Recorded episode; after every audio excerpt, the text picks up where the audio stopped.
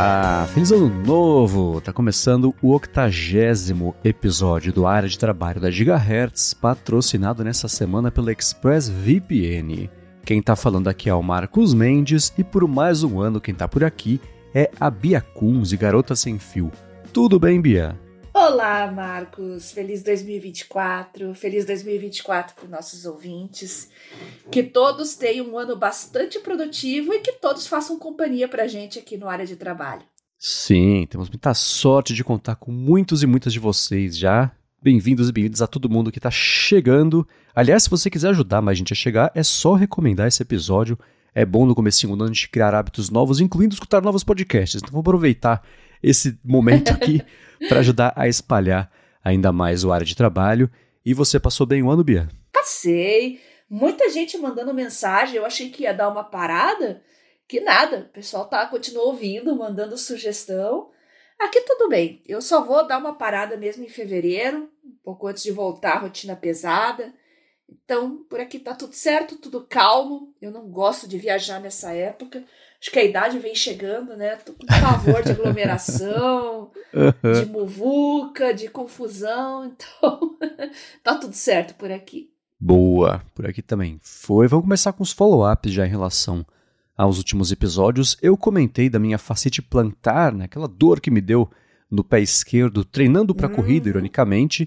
E a gente recebeu uma dica aqui. A Gabriele falou que a minha dica, a dica dela para melhorar a facite plantar e qualquer outro problema de corrida é seguir a Raquel Castanharo. Ela é fisioterapeuta especialista em corrida que desmistifica muita coisa sobre o assunto, sempre importante com base em evidências científicas.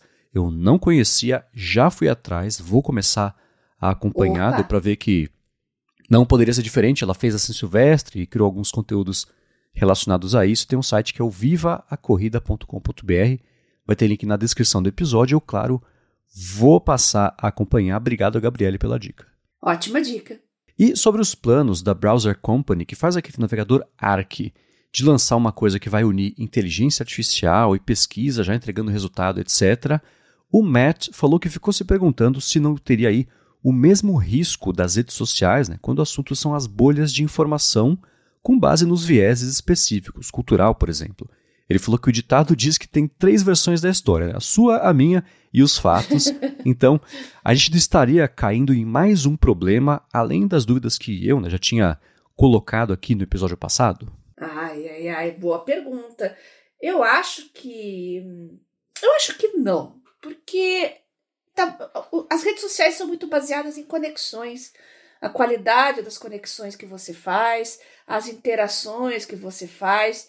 Eu acho que bolha não é exatamente o termo, mas seria assuntos de interesse. Né? Uma vez que você tem o objetivo de ficar mais focado nos assuntos que te interessam, no que você está trabalhando, mais estudando, eu acho que bolha não é o termo mais adequado, não. Mas esse é o meu ponto de vista. A partir do momento que você começar a seguir outros usuários de navegador, aí o negócio vai ficar feio. aí sim, as bolhas. Aí o pessoal do Firefox aí ganha, nem que seja pelo cansaço, né? É. Mas eu, mas eu entendo esse risco. Eu coloquei um pouco disso, né? Porque você deixar a cargo da IA que eles vão desenvolver, trazer, implementar, enfim já trazer as informações, selecionar e me trazer as informações, e eu, com base nisso, já caí no site de uma informação, já recebi a minha resposta, entendo o, o a insegurança de falar, tá, como que eles vão deter, determinar qual que é a resposta dentro do contexto ali que eu estou pesquisando? Para saber qual é o melhor navegador do ano passado? É uma coisa, mas pesquisas que uhum. envolvam né, conhecimentos que existem sim uma certa divisão, dependendo do ponto de vista, etc. Né? Me vem aquele termo maravilhoso, fatos alternativos, né, que é o governo Trump inventou quando falou que teve lá a maior inauguração de presidente da história, que não foi isso, etc. Então eu acho que existe, e, e foi, eu comentei em parte isso, né, que me deixa inseguro não estar envolvido no processo de seleção do que para mim me parecem ser os melhores ou piores resultados e agir em cima disso. É claro que toda a discussão do último episódio, e isso agora também, a gente está fazendo em cima das migalhas que a própria Browser Company deu sobre o projeto, porque eles não detalharam o projeto. Eles só uhum. falaram, imagine só, no mundo da IA, nós queremos ser a internet, que a internet seja a gente e vamos reinventar essas coisas. Eu entendo esse risco, que é o mesmo problema que eu vejo de discussões a respeito dos próprios vieses das IAs. Né? Tinha uhum. todo o lance de, não, o chat GPT é muito woke, vamos usar o Grok agora. E tem os mesmos as mesmas questões, os mesmos viés, o povo tá bravo porque, não, ele tá promovendo diversidade, que absurdo, você não era para ser woke. Mais bobagem, né? Mas ainda assim, o, existe essa questão de que os dados que entrarem, dependendo dos pesos que isso entrarem lá em todo o modelo para dar as respostas, é, vai influenciar as respostas. É o mesmo tipo de alavanca que é, dá para puxar ou não puxar para dar respostas no Google, por exemplo, mais para lá, mais para cá. Né? Eu acho que existe esse risco. Espero que a Browser Company fale sobre isso quando ela for anunciar, seja lá o que é que eles estão planejando. Mas eu acho importante não somente levantar essa discussão, mas ver que essa discussão vem aparecendo com cada vez mais frequência. Espero que no meio disso tudo alguém encontre um resultado, um, né, uma solução, apresente algum resultado que elimine um pouco desse medo, porque acho que ele existe sim. É. É bom lembrar que unir inteligência artificial com pesquisas vai depender muito do objetivo de fazer essa união. Né? No caso de uma rede social, o objetivo é fazer com que o algoritmo trabalhe em prol dos anunciantes e prender a pessoa por mais tempo dentro das redes sociais, porque é assim que elas ganham dinheiro. Né? Uhum. Mas a partir do momento que é, essa união for pensada em aprimorar o histórico da pessoa, o que ela já procurou, o que ela já clicou e trazer resultados mais precisos, porque a inteligência artificial vai aprendendo o que, que a pessoa faz da vida, a profissão dela, o que, que ela se interessa, e a tendência é trazer resultados mais precisos. Quando entrar outras variáveis aí, como eu falei, né? objetivos diferentes, como as redes sociais uhum. têm, aí o negócio realmente toma outro caminho. Sim, e existe uma questão também que, sei lá, eu sei que é um vespeiro falar disso, mas estamos entre amigos e todo mundo aqui tem a boa vontade de entender o que a gente vai querer dizer e também se for é, mandar feedback, etc., eu sei que também vai ser com boa vontade. Existe um certo medo, eu acho, de irritar as minorias vocais raivosas da internet que gostam só de também ver o circo pegar fogo, né? Então, é que nem, sei lá, você perguntar sobre escravidão, alguém fala, não, mas veja bem, não está dando os dois lados da escravidão. Os escravos tinham muitos benefícios. Gente, pelo amor de Deus, né? Então, esse tipo de coisa entrar na conta também, você, quando não tiver dois lados, não apresentar dois lados só em prol do equilíbrio de narrativas, é até uma decisão que precisa ser meio corajosa hoje em dia, porque se você não fizer isso, vai ter a turma que vai reclamar só porque gosta de reclamar. Então isso também entra na conta. E uma coisa eu vejo, por exemplo, o próprio ChatGPT, ele foi muito pro lado de tentar ser o mais seguro e o menos é, irritante possível para todo mundo. E quer saber o que aconteceu? Ele passou a ficar mais inútil. A partir do momento que você tenta apaziguar e acalmar os ânimos de quem não quer ser acalmado, de quem está afim só de, de reclamar e de irritar, etc., você não vai sair do lugar. Então acho que você tem que ter, sim, um, um, e não é nem um ponto de vista, é pensar se uma questão ou outra merece você acomodar quem não quer ser acomodado. Então isso entra na conta. E uma outra coisa é o seguinte, né? Por exemplo, resultado de pesquisa de busca hoje em dia. É, é impossível, né? O SEO, para mim, eu sei que foi uma discussão grande por conta do matéria do The Verge que saiu sobre isso, mas o SEO estragou completamente a internet. É impossível você pesquisar sobre viagem hoje em dia, por exemplo, uhum e não e, e sair do lugar. Né? Você cai lá nos mesmos posts do TripAdvisor, os 10 melhores restaurantes que são não ajudam em nada, né? É, acho que viagem é o principal, mas tem para tudo, né? Sobre guia de compra de alguma coisa, sobre assuntos. Então, navegar, se essas IAs de pesquisa acharem um jeito de neutralizar esses hacks de SEO para quem quer aparecer lá para cima do, no ranking, vai ser bacana. Por outro lado, isso vai começar uma nova corrida do ouro. Como é, fazer SEO ah, em é. alguma coisa que é neutra de SEO, né? E hoje em dia a gente fazer já vê um monte de gente... cerebral na inteligência é. artificial. Exato. Então, eu acho que vai que recomeçou essa corrida e sempre vai ser o jogo de gato e rato de quem está lá apresentando as informações que vão ser é, indexadas do jeito mais eficiente possível para IA achar que está escolhendo por livre e espontânea vontade alguma coisa para te apresentar, quando na verdade não é. Eles estão lá é, ganhando o sistema da IA para aparecer para você. Então acho que vai começar de novo essa corrida, mas o, a vantagem da IA eu acho que é identificar com mais rapidez isso em grande escala. Isso pode trabalhar em favor de dar resultados de verdade que sejam úteis, né? Isso, não só uma lista de SEO que vai ser cuspida ali pelo ChatGPT. É, eu postei uma foto, um print da minha tela essa semana no Twitter e comentei justamente isso, que eu uso navegadores diferentes, é, perdão, que eu uso buscadores diferentes para finalidades diferentes. O Google uhum. uso para localizar um comércio, alguma coisa perto de mim, é, que nisso ele realmente é muito bom. Mas eu coloquei um widget aqui na minha tela inicial, vou mandar aí para você, para você compartilhar com o pessoal que a barra de busca ali na minha tela principal é o Copilot, né? Porque a maioria uhum. das coisas que eu busco no meu dia a dia, eu prefiro que ele busque. E quando for coisas mais específicas, eu vou lá para o Google mesmo, mas eu sei que certos assuntos simplesmente não dá mais para usar o Google. Assuntos que você quer sem viés, assuntos técnicos, é complicado. É bem complicado. Uhum. É, e falando no Copilot, uma dica rápida, saiu o app do Copilot, pra, quer dizer, para celular eu não sei se saiu para Android, suponho que sim, uhum. saiu para o iOS, dá para usar sem estar logado em conta da Microsoft, ou pelo menos para mim essa foi a minha impressão, mas era de madrugada no ano novo que eu estava fazendo isso, e lembrando que ele dá acesso né, ao ChatGPT-4, a criação de imagens, então vale a pena dar uma espiadinha, testar, porque é uma experiência que me pareceu muito próxima à do GPT, ChatGPT Plus, só que sem custar 100 reais por mês. Vale dar uma espiada. É, foi um rebrand do app que eu já usava aqui, então agora uhum. tá todo dentro desse, desse branding do Copilot, né? O Bing tá mais de ladinho, assim, né? É, então, pois é. Eu acho que a grande, o grande vendedor do serviço, vamos dizer assim, né? O símbolo de inteligência artificial para tudo que for da Microsoft é o Copilot. Então eles vão investir pesado nesse nome, nessa marca, e inclusive para o Windows que, que deve vir aí no futuro.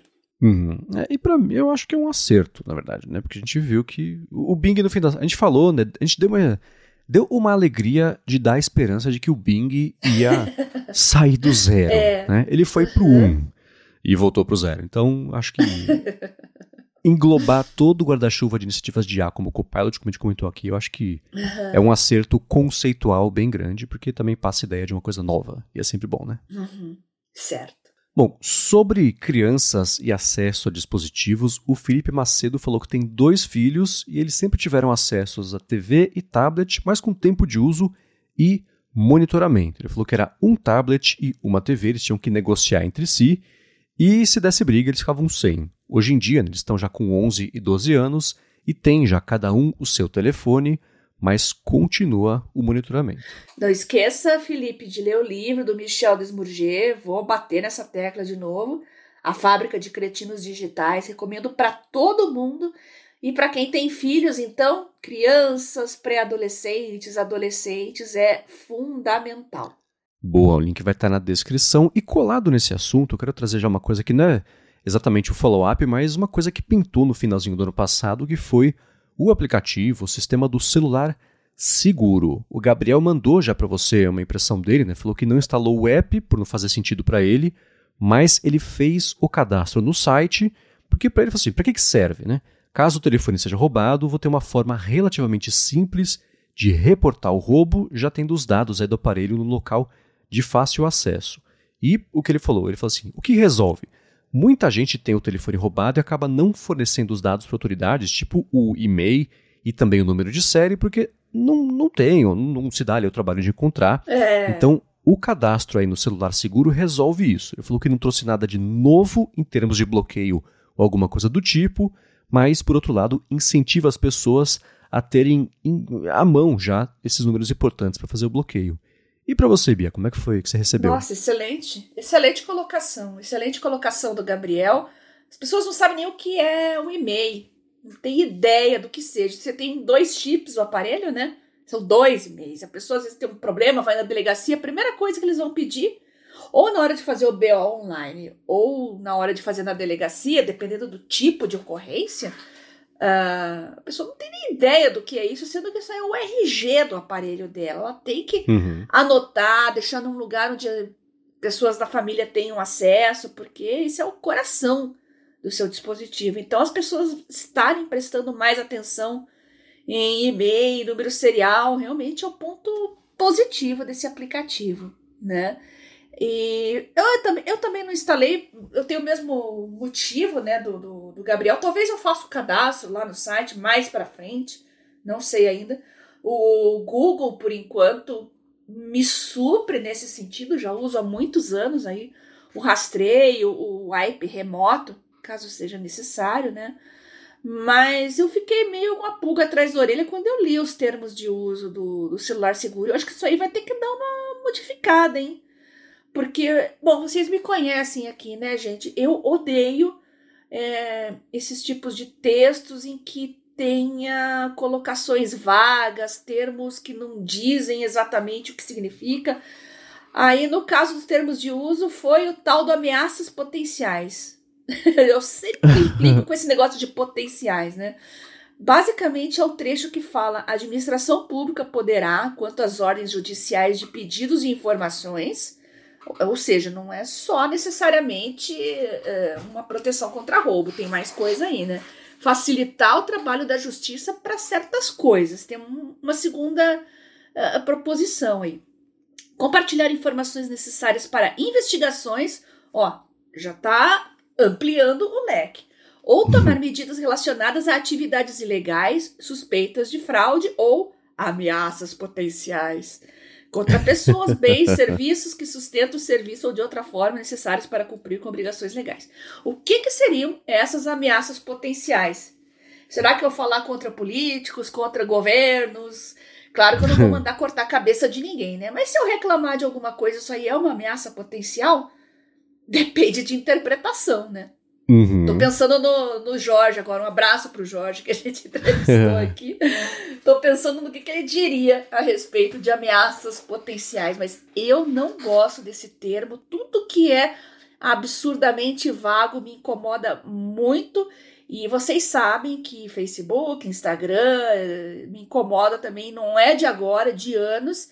É, eles também usam esses termos aí vagos, dando a entender que podem usar seus dados para outras coisas. Claro que teve reações públicas com relação a isso, foi melhorando com o passar do tempo, mas ainda é muito grande o leque é, se permitir o uso dos seus dados pessoais para outras coisas. No caso do celular seguro, que seria bloquear ou impedir o acesso do criminoso aos seus dados.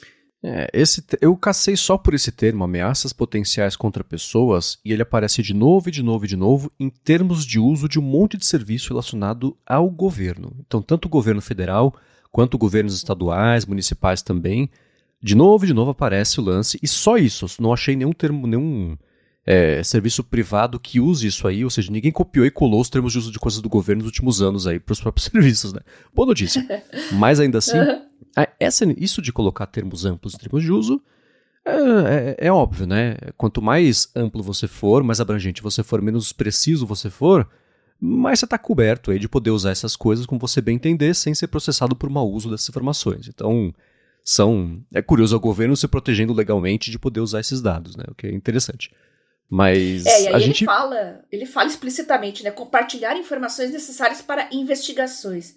Quais investigações? As que estão relacionadas ao furto do seu aparelho?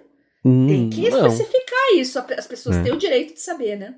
Sim, e a gente vê, por exemplo, as empresas privadas, a maioria publicando aqueles relatórios de transparência, falando assim: ó, ao longo desse ano recebemos do governo de tal país X mil pedidos de informações de usuários, desse aqui foram X mil, isso aumentou de ano para ano, reduziu, etc.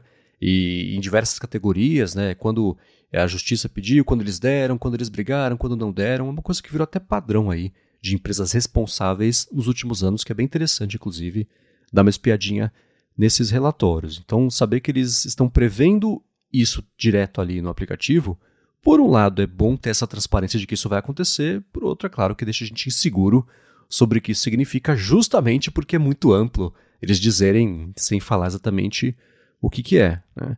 é uhum. Eu vejo, existe sim esse risco né, de, por exemplo, você se dá o direito de ir atrás de críticos políticos e, e existe abre caminho para perseguição que aqui pelo menos isso tem, certamente tem em todo o país mas países que né, jornalistas desaparecem né a gente viu na Rússia isso acontecer o caso do Khashoggi também aí faz alguns anos que é bem preocupante acho que esse é o extremo dessa situação né por outro lado é, é, a gente, por exemplo, quando você coloca, vai acessar um Wi-Fi público. Eles colocam, você tem que pôr seu CPF, quer dizer, você tem que pôr um CPF, fica a dica, porque aí, se, eles, se você fizer alguma bobagem na internet, basicamente eles conseguem ir atrás de você sim, e te identificar sim. e investigar. Né? Eu olhei para isso mais por esse lado, né? Não é uma sura óbvio que eles vão ficar de olho nos dados para poder usar isso aí se precisar, mas para quem tiver ficado inseguro ou insegura quanto a isso, é justificado também, né? especialmente agora em 2024 já, que a gente está bem safo é, em relação ao que significa colocar dado na internet. Né? Uhum. Mas só para descontrair um pouco, eu estava vendo no Tecnoblog e outros sites que tinha gente instalando, é, cadastrando seu celular no, no celular seguro e vamos testar se funciona. Uh, spoiler! E transforma seu celular funciona. tijolo. funciona. Poxa, Sim. agora como é que eu desbloqueio? Poxa, é... gente, a ideia é não ter que desbloquear, não ter como desbloquear, né? Mas é uhum. é engraçado as pessoas quererem testar e isso gerou uma série de outros artigos e que estão surgindo aí na internet para avisar, instale, mas você não tem que testar, porque você não reverte o bloqueio depois. Eu garanto, funciona. Isso... Funciona, tá. Tá aí, o pessoal já testou, já comprovou que funciona. É, é o método, o que, que esse botão faz de descobrir as coisas, né? Mas, é, e uma dica também, isso foi assim, né? Uma das coisas que você dá acesso quando você instala e usa o aplicativo é a sua localização. A gente até comentou sobre isso no ADT e o Coca falou: você não precisa instalar no seu telefone. Ou você instala, cadastra, beleza?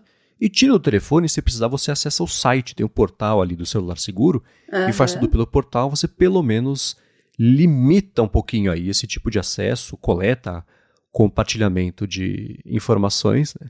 Mas é, eu também dei bastante risada quando vi o pessoal testando e vendo que funciona mesmo. O bloqueio permanente do telefone com o aplicativo. Você tem criança em casa e que tem acesso aos seus aparelhos, vão lá bagunçar, vão querer ver o que é aquilo e já era, né?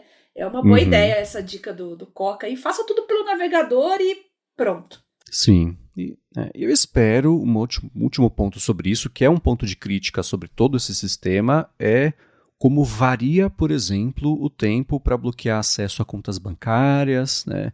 Eu sei, eu escutei até esses dias no Bom Dia Tech do Arthur de Vigir, que aliás, quem não conhece, conheçam, vai ter link na descrição aqui do episódio, ele falando sobre como os próprios bancos já prometeram que vão trabalhar de reduzir esse prazo, mas por outro lado, eles falam assim, se a Apple entrasse mesmo aí, se o Google entrasse mesmo junto desse programa específico, daria uhum. para agilizar muito uhum. esse processo, porque hoje em dia você bloqueia, tem banco que bloqueia em algumas horas, tem banco que leva tipo um dia para bloquear o acesso, aí tá feito estrago, né?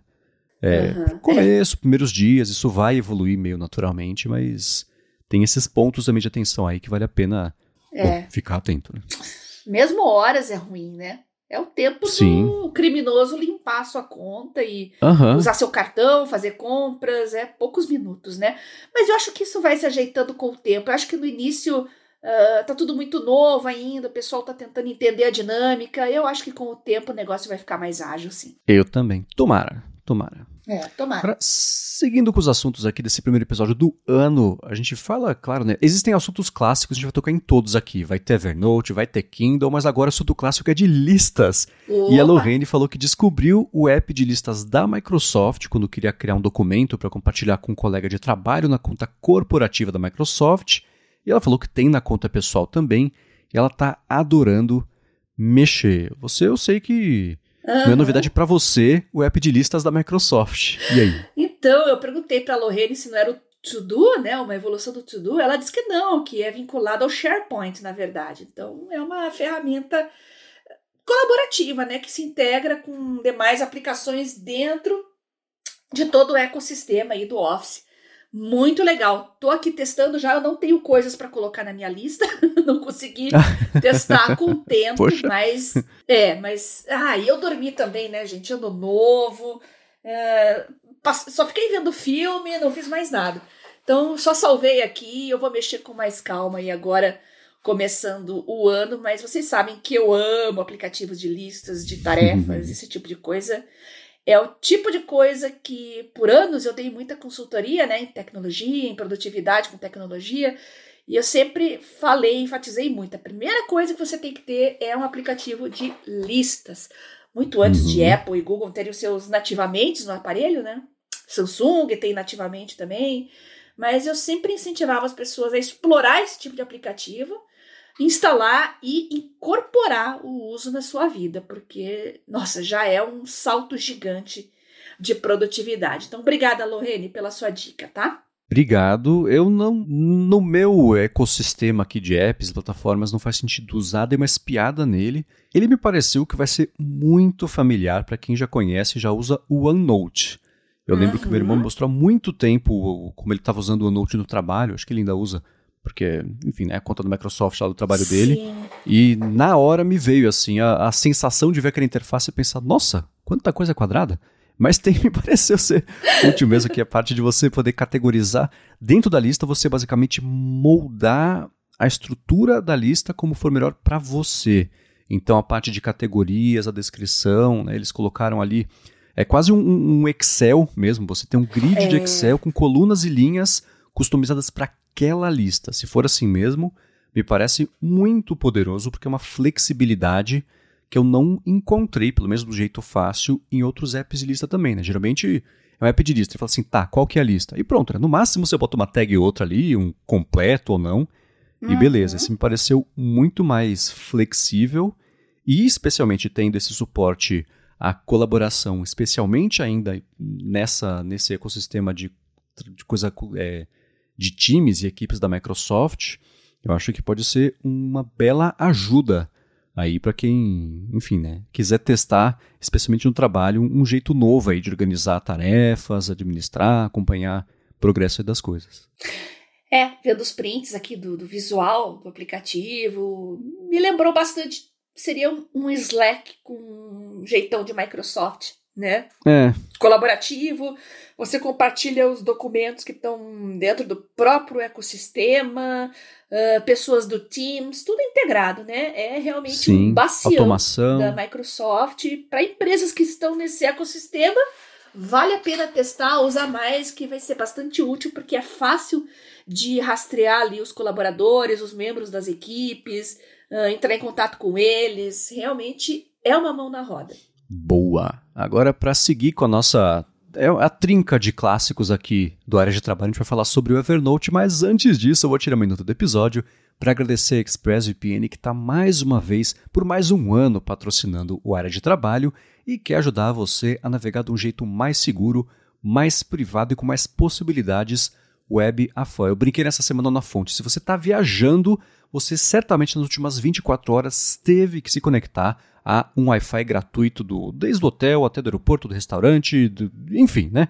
Vai saber como é que é a segurança desse Wi-Fi, como é que os seus dados foram tratados com carinho, sem carinho, né? Com a ExpressVPN você uhum. não tem que se preocupar com isso, porque você se conecta, roteia a sua conexão basicamente pelas coisas de 100 países que eles oferecem de servidores e pronto, ninguém, nem a ExpressVPN tem acesso aos seus dados, então você pode navegar sem medo de o site que você acessa, por quanto tempo, o aplicativo, que conteúdo que você está acessando, não tem problema. E uma coisa bacana é que sem perder velocidade na conexão, eles investem muito em velocidade, estabilidade para você não ser penalizado ou penalizada por estar com a conexão mais segura. Uma coisa muito bacana também é a seguinte: se você assina, quanto mais streamings diferentes você assina, maior é a vantagem de você assinar também ExpressVPN porque você pode escolher algum país, rotear sua conexão por lá e ter acesso ao catálogo daquele país no streaming. Eu uso, pra, eu uso isso todo dia para isso na ExpressVPN. E para conhecer melhor, você faz o seguinte: vai em expressvpn.com/adtrabalho, tem link na descrição aqui do episódio e você vai ter primeiro um mês de graça para experimentar, colocar nos seus dispositivos ver como é que é fazer, funcionar, e aí quando você for assinar o plano anual, você vai assinar 12 e vai receber 15 meses. Eles dão 3 meses de graça a mais para você usar só porque você foi no link expressvpn.com barra adtrabalho, mais uma vez, link na descrição do episódio. Muito obrigado, ExpressVPN, pelo patrocínio de mais esse episódio do Área de Trabalho e pelo apoio a toda Gigahertz. É, muitos de vocês aí já estão se preparando para tirar férias, para viajar, curtir o verão, muitos já estão, né? Uhum. Então vai todo mundo, né? Vai os filhos, esposa, pai, mãe, papagaio, periquito. Bota o periquito também para proteger na VPN e experimente, aproveita essa oportunidade aí de 30 dias na faixa para conhecer o ExpressVPN. Já vai cobrir aí as suas férias de verão e vai, com certeza vai ser decisivo na sua vida depois para continuar, porque realmente a sua vida muda, a sua família fica mais segura e mais protegida. É isso aí. E vamos lá, Bia, você me mandou um link sobre o Evernote, basicamente prestando contas sobre o progresso que eles fizeram ao longo do ano passado para contra-atacar as más impressões que o pessoal foi conquistando, quer dizer, conquistando não, né? Que o pessoal foi desenvolvendo e tendo aí, justamente com mudanças que rolaram no Evernote. Uma coisa, antes de falar sobre isso, uma coisa curiosa é, eu toquei no link que você me mandou, a primeira coisa que abriu foi um pop-up enorme oferecendo 40% de desconto na uhum. assinatura do plano anual, então eu vou deixar o link desse desconto aqui na descrição, porque acho que pode ajudar o pessoal a economizar, né? Ele tinha aqui um timer de 4 dias, que é válido, então corre. Né? Hoje é dia 3 de janeiro, publicação do episódio, deve ser até o fim da semana aí que vai funcionar esse desconto, mas ainda uhum. assim o link vai estar na descrição. Eles falam, basicamente, sobre como eles mexeram na estrutura, eles comentam um pouco as promessas que eles tinham feito mais no comecinho do ano, né? E eu achei engraçado que eles usam o termo nós por 33 vezes no texto, tem um parágrafo que eles falam nós quatro vezes, né? Mas ainda assim, eles disseram que deixaram o Evernote mais rápido, mais confiável e mais seguro. A gente pode falar sobre uma ou outra coisa aqui, mas eu pensei em te perguntar em termos gerais, se você comparar, pensa na Bia do começo de 2023 uhum. usando o Evernote e pensa na Bia de ontem, que você usou o Evernote para alguma coisa, eu tenho certeza. Como é que tá essa experiência? Melhorou mesmo? Tá meio igual? Como é que você daria nota porque eles falaram que tá melhor? Olha, a busca tá mais rápida, realmente. É uma coisa que eu percebi que foi melhorando. Uh, mas eu acho que é uma coisa perceptível para quem tem muitas notas. Tá, eu conversei com algumas pessoas, a maioria não percebeu a diferença, mas a gente que não tem nem mil notas dentro do Evernote. Uhum. Eu tenho mais de 10 mil. Acho que até mais, 12, Nossa 13, nem sei. Senhora. É. Então, é para esse pessoal que a melhoria de desempenho vai fazer diferença. E eu realmente percebi. Tinha uma época que estava bem complicado mesmo, mas isso foi melhorando. Uh, agora eu achei curioso, né, que essa satisfação que eles vieram dar pra gente, né? É, eu acho que estava rolando muitas críticas aí, não só nós, né?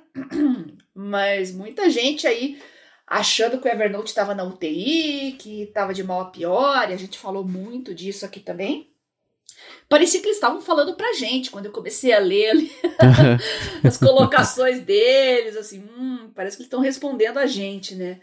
Então, para quem achava que o Evernote Tava na UTI, olha, eu acho que ele não tá mais na UTI, já tiraram do respirador e estão mostrando interesse em seguir em frente. Mas eu acho que para competir com Notion, entre outros, vai ter que dar uma mudada mais radical. Uhum. E não estou falando só de inteligência artificial, não, né? Outros recursos, melhorar o suporte à caneta. Quantos e quantos tablets hoje tem caneta? Tá todo mundo usando caneta, né? E o suporte à caneta ainda está fraquíssimo, fraquíssimo. Se comparar pelo menos com Samsung Notes, com Note Shelf, com Notability, esqueci mais algum? Good Paper. Uh, então, Obsidian, talvez. É, então, tem muitos aplicativos e é complicado você ter que usar um aplicativo externo de fora para daí exportar e guardar para o Evernote, que é como eu tenho feito há tanto, tanto, tanto tempo, né? Uhum. Então, eu acho que tem que se diferenciar da concorrência, correr atrás e, sei lá, fazer alguma coisa que crie um motivo para que as pessoas voltem a usar especificamente o Evernote e não os concorrentes. É, é isso que está faltando. Sim, eu fico pensando, o diferencial do Evernote é justamente ser o Evernote. Eles desde sempre se estabeleceram como a principal ferramenta, a mais importante, a mais usada, a mais confiável, etc. E eles perderam um pouco disso justamente por conta dessa estase que eles ficaram por anos sem lançar eh, produto que eu digo assim, funcionalidades novas e fazer alguns avanços que eles estão fazendo agora, justamente, mas acho que não é adotar tudo de novo, né? Se vai aparecer aquele meme que é do Steve Buscemi, Hello Fellow Kids, né? Que é o velhinho com boné e camiseta, nome de banda, e skate na mão, querendo ser jovem. Não é isso, né? Ele se apoia ainda mais no que faz do Evernote ser excelente, que é o fato dele ser o Evernote, né? Então, eles comentam, né? Eu acho que o principal, e você até citou isso, foi o lance da rapidez mesmo, né? Parte de edição, o primeiro downlink lá na parte web, é, essas melhor, melhoras de, de uso, qualidade de vida mesmo, eu acho isso bacana, 17 vezes mais rápido antes da web, etc. Eles falaram, acho isso importante, eles, ao invés de fazer atualizações uma vez a cada quatro ou oito semanas, então até dois meses parado ali, ficou mais regular esse tipo de atualização, mas eu não sei até onde o público percebe isso como uma vantagem, né? Você começa a ver, uma vez por semana, o aplicativo ser atualizado, melhorias e correções de bug. Vira meio normal rápido, né? Mas se eles estão usando esses updates para fazer as outras coisas, melhorar a confiabilidade, na verdade, de, de, comunicação, a parte de monitoramento que eles fizeram lá para saber como é que está dando erro, como é que não está, etc., ficando mais estável, é bacana. Só que ver se isso resolve o problema que as pessoas percebiam que era um problema quando estavam usando o Evernote. Eu não sei se é por aí, né? Então é, é complicado, mas dá para ver, pelo menos eles estão tentando mostrar serviço. E foi o que você comentou, né? Dá para perceber mesmo na qualidade no dia a dia de uso, etc.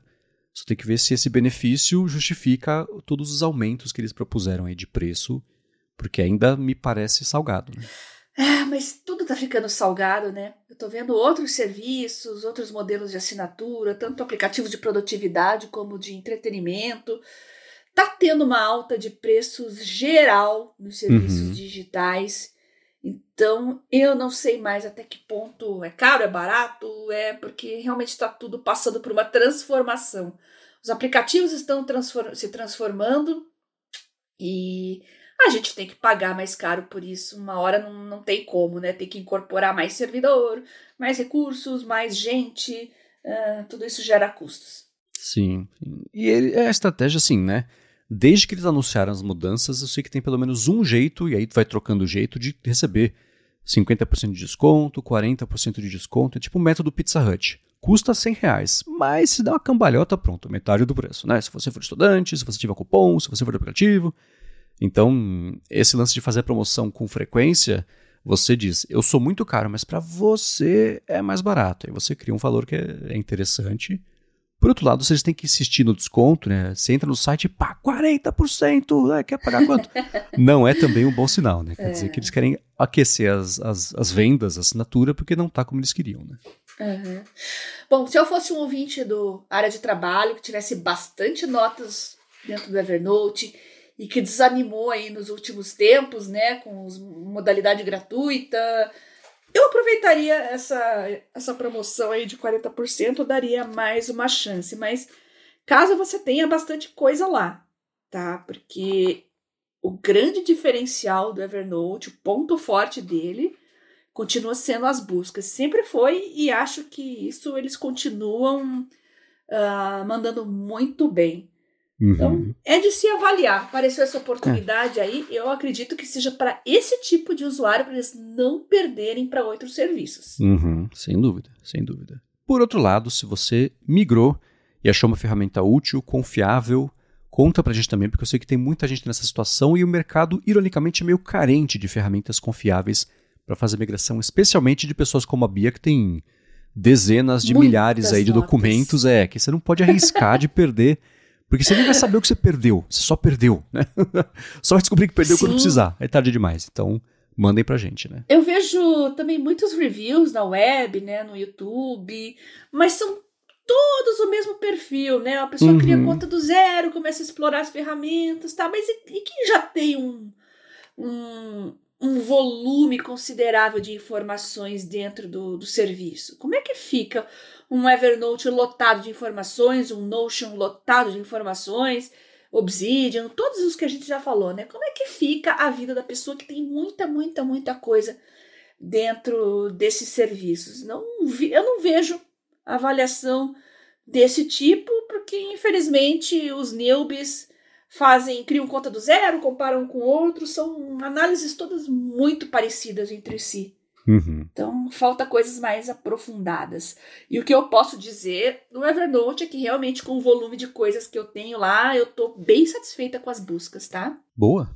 Ah, que bom. Boa. É. Agora, para concluir a trinca de, de, de assuntos clássicos aqui do área de trabalho, eu quero trazer, na verdade, eu vou deixar a Bia trazer, vou aprender sobre um dispositivo que a Caroline mandou, que é o Lenovo Smart Paper, que eu sei que está bem uhum. empolgada para comentar. Então, Tô. diga lá. Oh, uh, eu vi o vídeo né, do Tudo Celular. Né? Foi a única fonte que eu peguei, na verdade, porque, como eu falei, eu tirei o ano novo para descansar, né? Mas vi esse vídeo. Fiquei bastante empolgada, porque basicamente é mais que um e-reader, gente. É um tablet Android, tá? Só que, claro, com a tela e-ink, é, com as devidas adaptações, né? E tem retroiluminação, tudo que você pode querer num dispositivo desse tipo, e a gente já falou de vários outros dispositivos aqui nesse estilo, rodando Android, ele aparentemente entrega. E eu achei muito interessante, por isso que eu trouxe aqui para compartilhar com vocês. Embora esse Smart Paper ainda não esteja disponível no Brasil, né? Uh, o pessoal do vídeo lá, inclusive, falou que o preço é salgado, que convertendo dólar para reais dá cerca de 2.150 reais. Agora, vou polemizar aqui. Eu não achei caro, porque o pessoal tá esquecendo que ele é um tablet, ele não é um e-reader. Uhum. Eu acho que todo mundo vai ver o preço vai comparar com o Kindle, mas aí também não dá, né, gente? O Kindle é um dispositivo monotarefa, dedicado àquela função, e o Smart Paper da Lenovo é um tablet Android. Então, para quem anota muito, escreve bastante, tem a caneta, evidentemente, que já vem com ele. Uh, tem microfones, tem, só não tem alto-falante, mas você consegue ouvir coisas uh, se você conectar um fone de ouvido Bluetooth. Enfim, ele é completão. Eu fiquei super empolgada, coloquei na minha lista de favoritos aqui e estou avaliando um dispositivo desses para o futuro. E esse aí já, já é candidato. Uhum. Pelo menos cumpriu as minhas exigências, de novo, baseado no vídeo que eu vi no Tudo Celular. Tá? Então, não é um review completo assim de um usuário depois de um tempo tal de uso, é mais uma apresentação do produto e não tem no Brasil. Né? Eu acho que se vier, esses 2.150 com certeza vão incrementar. Não vai ser esse o preço, não. É. O que, que você achou, Marcos? Gostou dele? Eu, gost, eu tô gostando de ver cada vez mais tablets com esse conceito de um híbrido entre um Kindle ou um leitor de livros com tela e-ink com sistema simples e um tablet com sistema. Eu não consegui achar que tipo de Android é. O que, que é? É um Android. Não, né? não, não tem versão, não tem nada. Uhum, não tem é. nem no site da Lenovo, então eles falaram, eu acredito, né? Mas o fato, por exemplo, de não ter a Play Store, ter a Aurora Store, que é um pouco mais é. limitada, a quantidade de apps, etc. Não sei. Por outro lado, se você quiser usar o app do Kindle, tem. Né? Você baixa lá e você tem acesso a tudo que você tem no Kindle, interessante. WhatsApp, para quem quiser instalar o WhatsApp nesse dispositivo também rola, então o pessoal está coberto aí. Pode ler, pode se distrair. Né? Mas uhum. eu, isso me chamou um pouco a atenção porque, não sabendo qual que é o Android, eu não sei se vai ter atualização, tem aquilo tudo, de segurança, inclusive, uhum. de desempenho, né? Uma coisa que ele chama atenção é, no texto, pelo menos, é falando sobre como a bateria não. Se você está acostumado com a bateria do Kindle, vai ser uma adaptação, porque ele gasta tudo bem, uma tela bem maior, né? Não é só um sistema básico para rodar livros, mas sim, justamente por ser um sistema operacional grande, etc., ele consome mais bateria. É, gostei da ideia dele vir já com a caneta e a capa, mas por esse preço um pedaço de mim fala assim, não faz mais que obrigação, né? Porque ele é mesmo mais caro aí do que a média. Adoro telona, adoro o fato da caneta, uhum. né? Parecer ter ali. Bom, tem, a telona em caneta já está resolvido, né? É um cadernão digital mesmo ali, com essa. com a, a estética, enfim, a experiência de e-ink. Achei bem interessante. É curioso ele não ter caixa de som, mas também comparando com o Kindle, que pelo menos o meu não tem, Ok, ele tem um Bluetooth 5.2, então está resolvido aí fone de ouvido. Gostei e é uma coisa que a gente vê cada vez mais acontecer também em dispositivos avançados de e-ink, de ter alguns modos de visualização do conteúdo. Tem o modo Clear, que é para ver as coisas em HD. Tem o modo Fluid, que me parece o, o modo mais comum para você navegar e coisas assim. Né? Quer dizer, para você ver livros e navegar rápido entre páginas, etc. E o modo Fast, que é para você navegar mesmo na web, deve ter uma taxa de atualização um pouco maior aí é, do, do, que está ali na tela para você scrollar sem ficar perdido com aquela atualização maluca, aquele brilho, aquela piscada que dá a tela. Né? Então, é um bom híbrido. Gosto da ideia de ver cada vez mais híbridos assim chegando aí ao mercado. E mas é uma pena e nem tenho esperança disso chegar aqui no Brasil, pelo menos por enquanto. Ah, então é isso aí. É um dispositivo focado para produtividade, para estudos, para leitura, para anotações. É claro que você não vai querer assistir um Netflix nele, mas nada impede que você faça isso se tiver o aplicativo lá para baixar, né? Então eu acredito que vocês vão ver mais aplicativos de cunho de produtividade voltada à leitura e anotações. E fica a dúvida aí, conforme você falou, né? Qual versão Android que é e qual que é o desempenho quando você tem várias coisas rodando ali ao mesmo uhum. tempo. Então a gente vai ter que esperar ele chegar no mercado, na mão dos primeiros usuários e aguardar eles postarem aí, comentarem as impressões deles. Mas, só para encerrar, tá na minha lista de candidatos aqui que eu gostei bastante dele. Boa. E quem tiver impressões, gigahertz.fm barra feedback. Agora, para finalizar essa parte de temas que vocês propõem para a gente discutir aqui, o Johnny quer saber, Bia, o que você achou do Google Gemini. E para dar um contexto rápido, é o modelo novo de IA que o Google anunciou no finalzinho do ano passado, que tem três tamanhos. Tem o gigantesco, que é que vai, eles falam, ganhar do Chat GPT-4 nos benchmarks. Tem o modelo médio, que é o que está no ar hoje em dia já para quem for acessar o Google, e tem o modelo pequenininho, que vai rodar localmente em telefones Pixel, com menos possibilidades aí, mais específico para algumas tarefas. Mas aí, o que você achou do Gemini? Olha, muita propaganda, viu? Eu entrei no site que não mexi ainda, eu quero explorar isso mais nas férias aqui agora, ver com mais detalhes. Claro que é uma resposta ao chat GPT, né? Uma resposta ao OpenAI. Uh, eles estão enfatizando muito isso, fizeram uma apresentação muito bonita, muito interessante. E vamos ver na prática se é tudo isso mesmo, né? É, vamos ver é... as aplicações também uh, o que, que ele pode gerar aí na minha área, pelo menos, né? Que eu gosto muito na área da saúde. Uh, é bom lembrar que é um braço do DeepMind, né? Que eu gosto já, acho muito muito útil, muito interessante, muito promissor, já está revolucionando muitas coisas aí na indústria. Agora, quanto ao Gemini, ou Gemini, não sei como é que eles falam, né? Ainda eu tô na propaganda aqui, porque os números realmente de benchmark são bem impressionantes. Não sei se você, chegou a ver lá. Sim. Ele, ele compara o tempo todo com o GPT-4. Né? Uhum. Então, na promessa, tá caprichado. Agora, é. nas próximas semanas, aí a gente vai explorar mais isso, né? Sim. O Google. O Google, por uma empresa de pesquisa, ele, é, ele é curiosamente meio. Ele tem dificuldades em aprender. Né? Porque eles lançaram um hum. vídeo mostrando como é que funciona o G. Eu vou chamar de Gemini, mas lá chamam de Gemini, né? Mas o Gemini.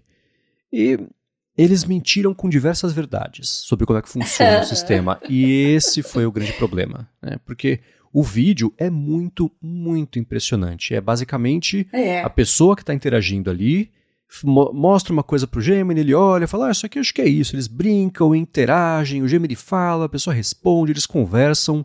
Na prática, não é nada disso. E o que, que eles fizeram? Uhum. Esse vídeo, é, o Gemini, ele interage em cima de como se fossem prints do vídeo, então foi super encurtada ali o, o, o, tempo de espera das coisas. Eles montaram um vídeo de demonstração em cima disso. Então, a experiência de usar o Gemini não é nada do que eles mostraram no vídeo. Uhum. O uso, se você mostrar uma foto, ele fala o que, que é. Se você pedir para jogar um jogo, ele vai te ajudar. Mas não tem essa velocidade toda aí de interação.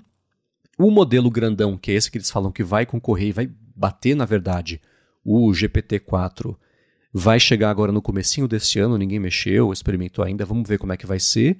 O que está no ar hoje em dia, já na busca do Google mesmo, que é o modelo médio, Ele é o GPT-3, 3,5, tem as mesmas limitações e gera um pouco da mesma frustração que gera de vez em quando o ChatGPT gratuito, porque a gente, o que mais vira notícia são as coisas impressionantes, que geralmente são do GPT-4. A qualidade das respostas, a habilidade, por exemplo, de buscar na web, apesar de que no caso do Google a base é essa, né? mas ainda assim, é, a experiência mesmo ali de uso dele eu achei um pouco mais frustrante, especialmente comparando com a promessa desse vídeo, que é inacreditável. Né?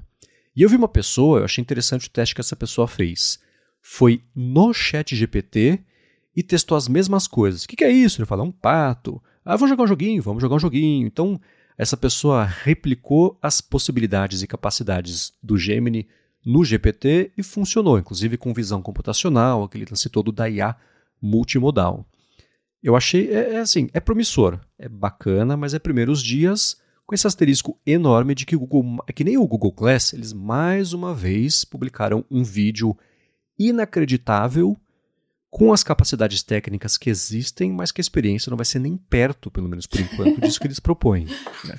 Então, é, mas é ok, né? O Google o que não precisava ser comprovado, ele comprovou. O ChatGPT é a tecnologia a ser batida, ele é a base. Mesmo, apesar de existirem modelos mais eficientes, o ChatGPT é o que todo mundo está usando, nessa escala toda, etc. Então ele sempre vai ser aí o, a base de comparação para todo mundo. Mas é legal ver uhum. mais uma opção. É uma pena que seja o Google e não uma empresa nova como aconteceu com o OpenAI. Né? Então, de volta, é, a gente está falando sobre a Microsoft, falando sobre o Google, então volta sempre a gravitar em torno das empresas gigantescas fazendo isso. E, não sei, um, um, uma, um comentário paralelo aqui, tenho tratado sobre a, as IAs da Apple no Mac Magazine, falei sobre o que esperar, por exemplo, do que seria uma Siri GPT, que não é bem o que o pessoal espera que deve ser, vou deixar o link na descrição aqui para quem quiser dar mais piadinha. Mas sobre o Gemini mesmo, promissor, interessante, mas na prática, vamos ver como é que vai ser com a escala de uso, né? Agora vai começar, eles é. mostraram promessa. Agora que o pessoal vai começar a usar, vão começar a aparecer os problemas, as limitações e todo mundo na espera do modelo gigantesco que esse sim, eu acho que pode fazer uma diferença bacana aí no mercado. Então, uma chacoalhada. Esse vídeo de apresentação pegou muito mal, então já meio que baixou as expectativas do pessoal no geral, né? E eles justificaram, né? Não, isso é uma. É por causa da edição, para o vídeo ficar mais dinâmico. Tá? Pô, mas você está criando uma experiência de uso que não é, uma, não é a vida real, né? Uhum. Não adianta falar que são fins didáticos, porque isso mascara a realidade, né? É. Agora, eu acho que para o leigo também pode ser confuso, né? É, mas isso é bem uma coisa bem Google, né? Você tem o DeepMind, aí você tem lá o Bard, tem Gemini, sei lá se vão aparecer outros Palme. coisas também. Então, nossa, é, a Microsoft está indo no sentido oposto, está colocando tudo embaixo do guarda-chuva Copilot. Perfeito. É, que é mais esperto, é uma coisa bem mais esperta. Então, ou seja, mais um nome diferente aí no mercado, as pessoas vão, poxa, mas é mais um. E qual que é a diferença? Eu acho que dentro do próprio portfólio do Google acaba ficando confuso para o leigo e isso pode prejudicar um pouco a aceitação e o interesse das massas. Uhum, sim, o Google sempre teve esse problema com tudo, né? Não só de dar os nomes para as coisas e verdade. Mas daqui a pouco é tipo os mensageiros do Google. Cada semana tem dois uhum. novos, matou três, daqui a pouco voltou um. O nome é o mesmo, mas funciona diferente. Com as IAs eles estão fazendo a mesma é coisa. Bem isso. Né? É bem isso, exatamente. Tem o Hangouts, tem o Meet, tem o. Até esqueci o nome dos outros lá. É, é, mas é bem isso. Ah, são iguais? Não são iguais, mas são quase iguais. Uhum. Exato. Fazem coisas muito parecidas de maneiras diferentes, então isso realmente é confuso.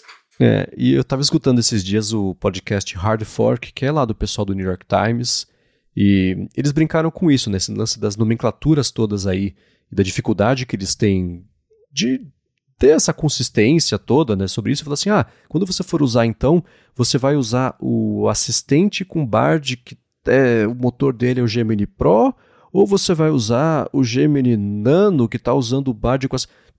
É muito confuso, né? Então, vamos ver se ao longo desse ano, assim como o Evernote consegue justificar o que eles estão fazendo, o Google consegue entender um jeito melhor de contar essa história pra gente e não confundir mais cada vez que eles abrem a boca para falar sobre A, né? tá faltando um pouco da filosofia Kiss. Keep it simple, galera. Mas pra gente finalizar aqui o episódio de hoje, Bia, eu pensei em trazer o seguinte: a gente falou na semana passada sobre as nossas metas, os objetivos para esse ano que a gente espera cumprir e para prestar contas aqui no finalzinho de 2024 para vocês. E isso é diferente de fazer o planejamento do ano. Né? Uma coisa é você colocar as metas lá na frente, outra coisa é você operacionalizar não só essas metas, mas planejar mesmo como é que vai ser, a parte. Nem a, não falo sobre a parte só financeira, mas tudo. Né? Quando você pensa em planejar o ano, como é que é a sua estratégia, como é que você faz isso de um jeito eficiente, que você vai aprendendo aí ano a ano os exemplos do que fazer, o que não fazer também, para começar bem aí, cada vez que você pensa nisso? Primeira coisa é fazer um recap do que você já tem. Eu olho uhum. lá os meus calendários, minhas tarefas, meus apps de monitoramento. Tenho meus apps de monitoramento de saúde, de ingesta de medicamentos, uh, MyFitnessPal, o que mais? Tem vários aqui, né? Então eu faço um recap aí, vejo como que eu me saí, no que, que eu fui bem, o que, que eu tenho que continuar, ou que eu possa agora colocar metas mais ambiciosas, e no que, que eu falhei. E no que, que eu falhei, eu avalio como é que eu posso melhorar. Então, antes de você sentar uh, e pensar, ah, eu quero isso, isso, isso para esse ano. Tá, mas como é que você se saiu no ano anterior? Ponto de partida é esse, tá? Isso eu já estou fazendo. Na parte de saúde aqui, eu já fiz ontem isso, fiz ontem à noite, já reavaliei e já estou começando a, a, planejar aí os meus próximos passos. É, é, eu acho que é por isso que a gente faz micro monitoramento de nossas atividades, né? Seja uhum. de saúde, de trabalho, de, uh, de tudo, né? De horas, uh, até horas de tela que você teve, isso já tem nativo nos aparelhos. Eu acho que você não consegue evoluir melhorar se você não tiver pleno conhecimento da sua situação atual e de como você se saiu no ano anterior. Você não concorda, Marcos? 100%. Eu acho que a gente né, que fica muito mais ligado nisso, a gente pensa todo dia em como melhorar, como agilizar o processo, reflete, etc. De ter um pouco desse, a gente tem uns atalhos para fazer o planejamento do ano, porque não muda muito sobre o que a gente já faz mesmo de acompanhamento mês a mês. Eu acho que é essencial, primeiro, isso faz um balanço do ano anterior, né? O principal, assim, por exemplo, isso é uma coisa que eu vou passar a fazer a partir de hoje. Eu comecei, na verdade, mas eu vou seguir, que é ver o tempo que eu gastei aqui. Eu medi cada segundo que eu passei trabalhando ao longo do ano passado e fui bem, bem, bem preciso nas medições, na identificação, assim, exemplo do que é da, da, da gigahertz. O que, que era pauta, o que, que era gravação, o que, que era edição Agora eu vou comparar janeiro com dezembro para ver se eu consegui, durante o dia a dia mesmo, melhorar algum processo, agilizar e etc. E no agregadão também olhar e falar, putz, isso aqui não devia estar me tomando tanto tempo. Né? Nem que seja, sei lá, a parte da, da, da, da edição eu percebi que eu estou editando em 60% do tempo anterior, mas que a preparação segue a mesma. Será que eu preciso mesmo passar todo esse tempo? Será que eu tenho jeito de, agilizar? Né? Porque hoje em dia eu tenho um aplicativo de notas que eu vou coletando tudo que a gente pode falar aqui ao longo da semana, que eu vejo, putz, isso aqui ia ser legal falar no hora de trabalho, hein? Tem o app de notas, tem o e-mail que a gente recebe o feedback de vocês, gigahertz.fm barra feedback. A gente aqui, eu e o Rama, a gente tem uma ferramenta interna também de administração e os e-mails vão para lá também, isso ajuda, né, dependendo ali do, do contexto. É, tem as notícias, né, juntando isso tudo. É, geralmente a preparação, a pauta vai de 40 minutos a uma hora dá para agilizar uma coisa em outra. Não muito, porque envolve pesquisa para trazer informações interessantes, etc. Mas existe aqui um, um, jeito de agilizar um pouco isso. Edição é edição, eu consegui mesmo agilizar isso, mas são, são essas pequenas coisinhas, né? E não só, estou falando sobre gigahertz, mas isso para tudo, para administração financeira, né? Dá para fazer, se eu fizer com mais frequência, eu vou gastar menos tempo fazendo? Ou se eu deixar acumular um pouquinho mais, eu consigo fazer mais rápido do que o agregado do tempo inteiro. Dá para usar IA? O, o Rambo, por exemplo, está usando o ChatGPT para fazer o balanço financeiro, uma etapa grande ali dele. Ele fala, putz, no comecinho você vai, você vê, você acompanha tal, mas o negócio funciona tão bem que ele já usa ali, copia, cola, já dá o comando, já resolve ali para ele. Pode ser uma solução. Né? É, adotar IA com mais frequência pode ser um, um jeito de agilizar? Pode ser. Uhum. É legal ver que as IAs estão evoluindo meio junto com isso, então vai saber em dezembro como é que vai estar. Tá. Mas hoje em dia eu já consigo pensar em um outro jeito de usar, nem que seja ou só o ChatGPT ou outras IAs, para agilizar esse processo.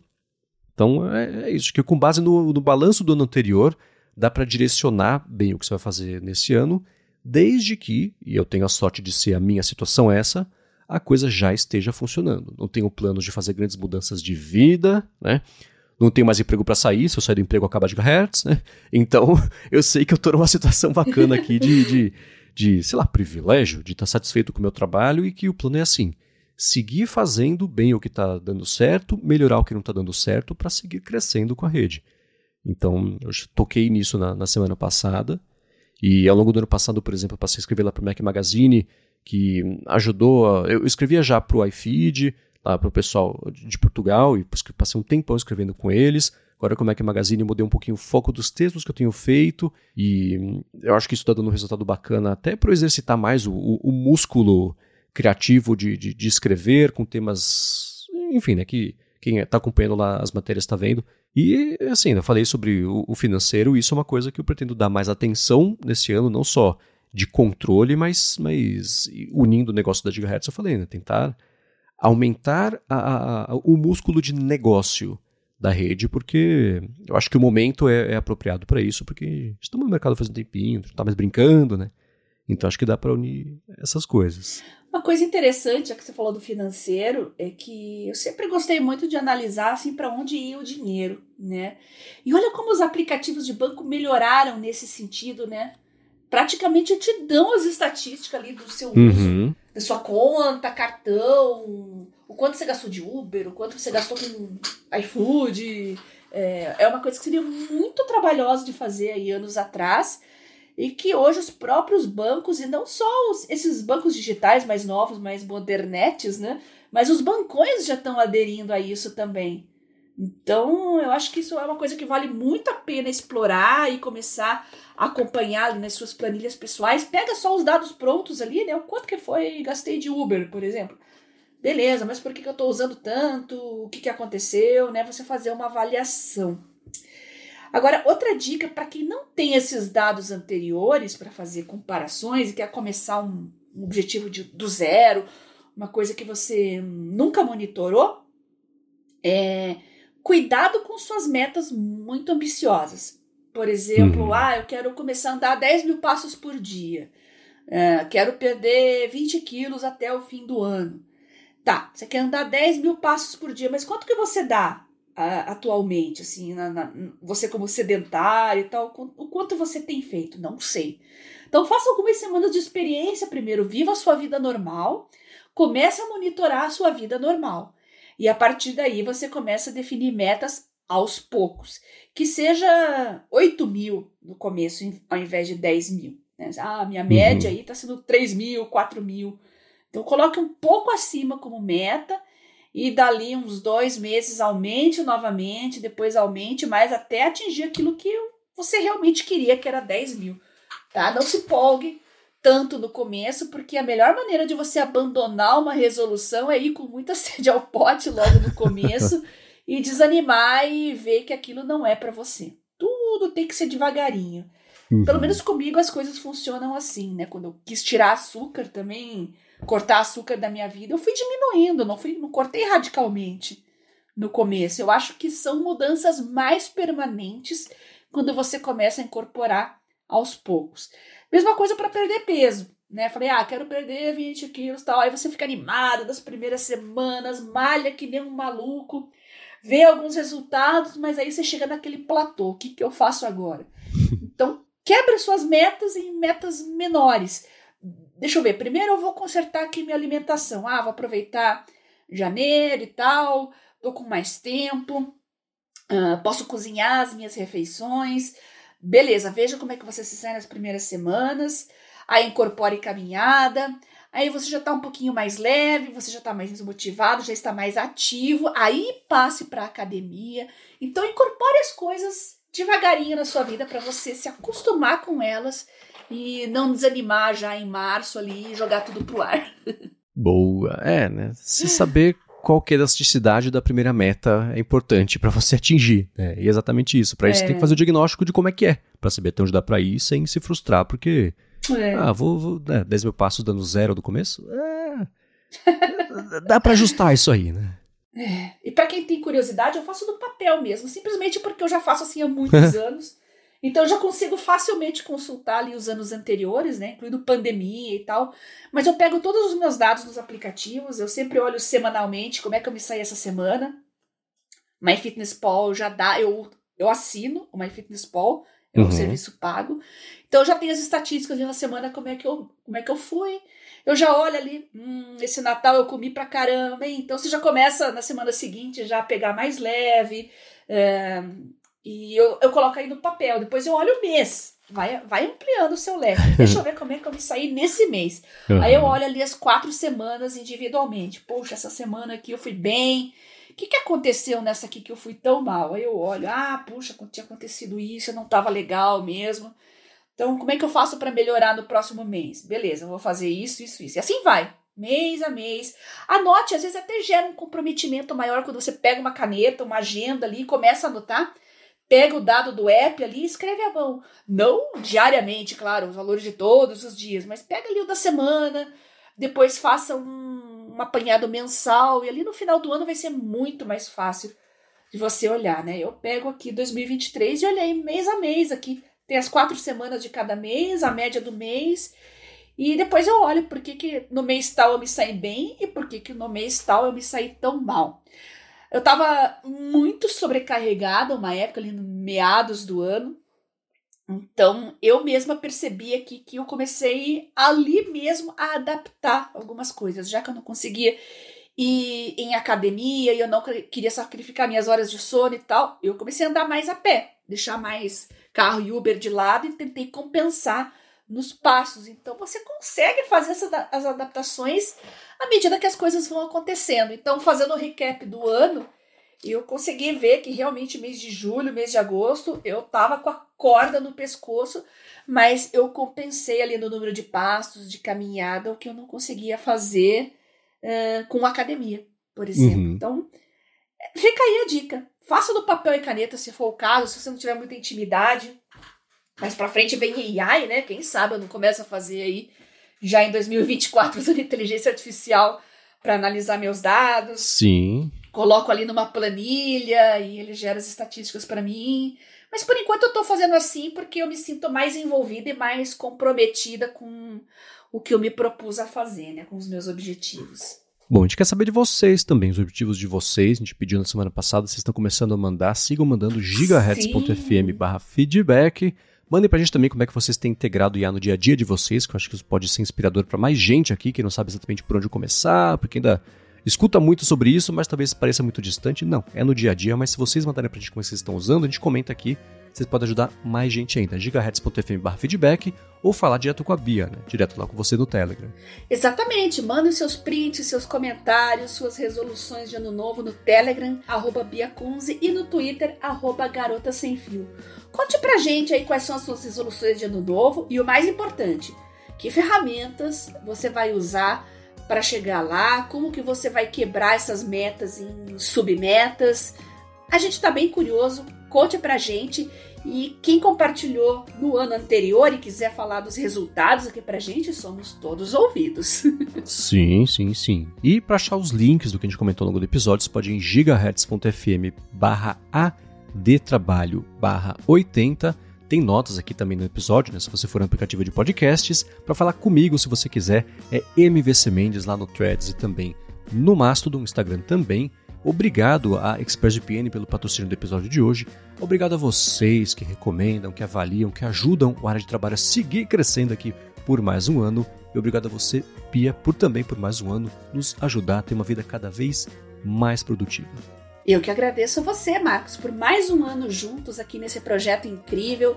Nossos ouvintes mandando seus feedbacks, pautando a gente aqui também. Nossos patrocinadores que viabilizam tudo isso e desejam um 2024 super produtivo para todos vocês. Beijoca sem fio a todos e até semana que vem.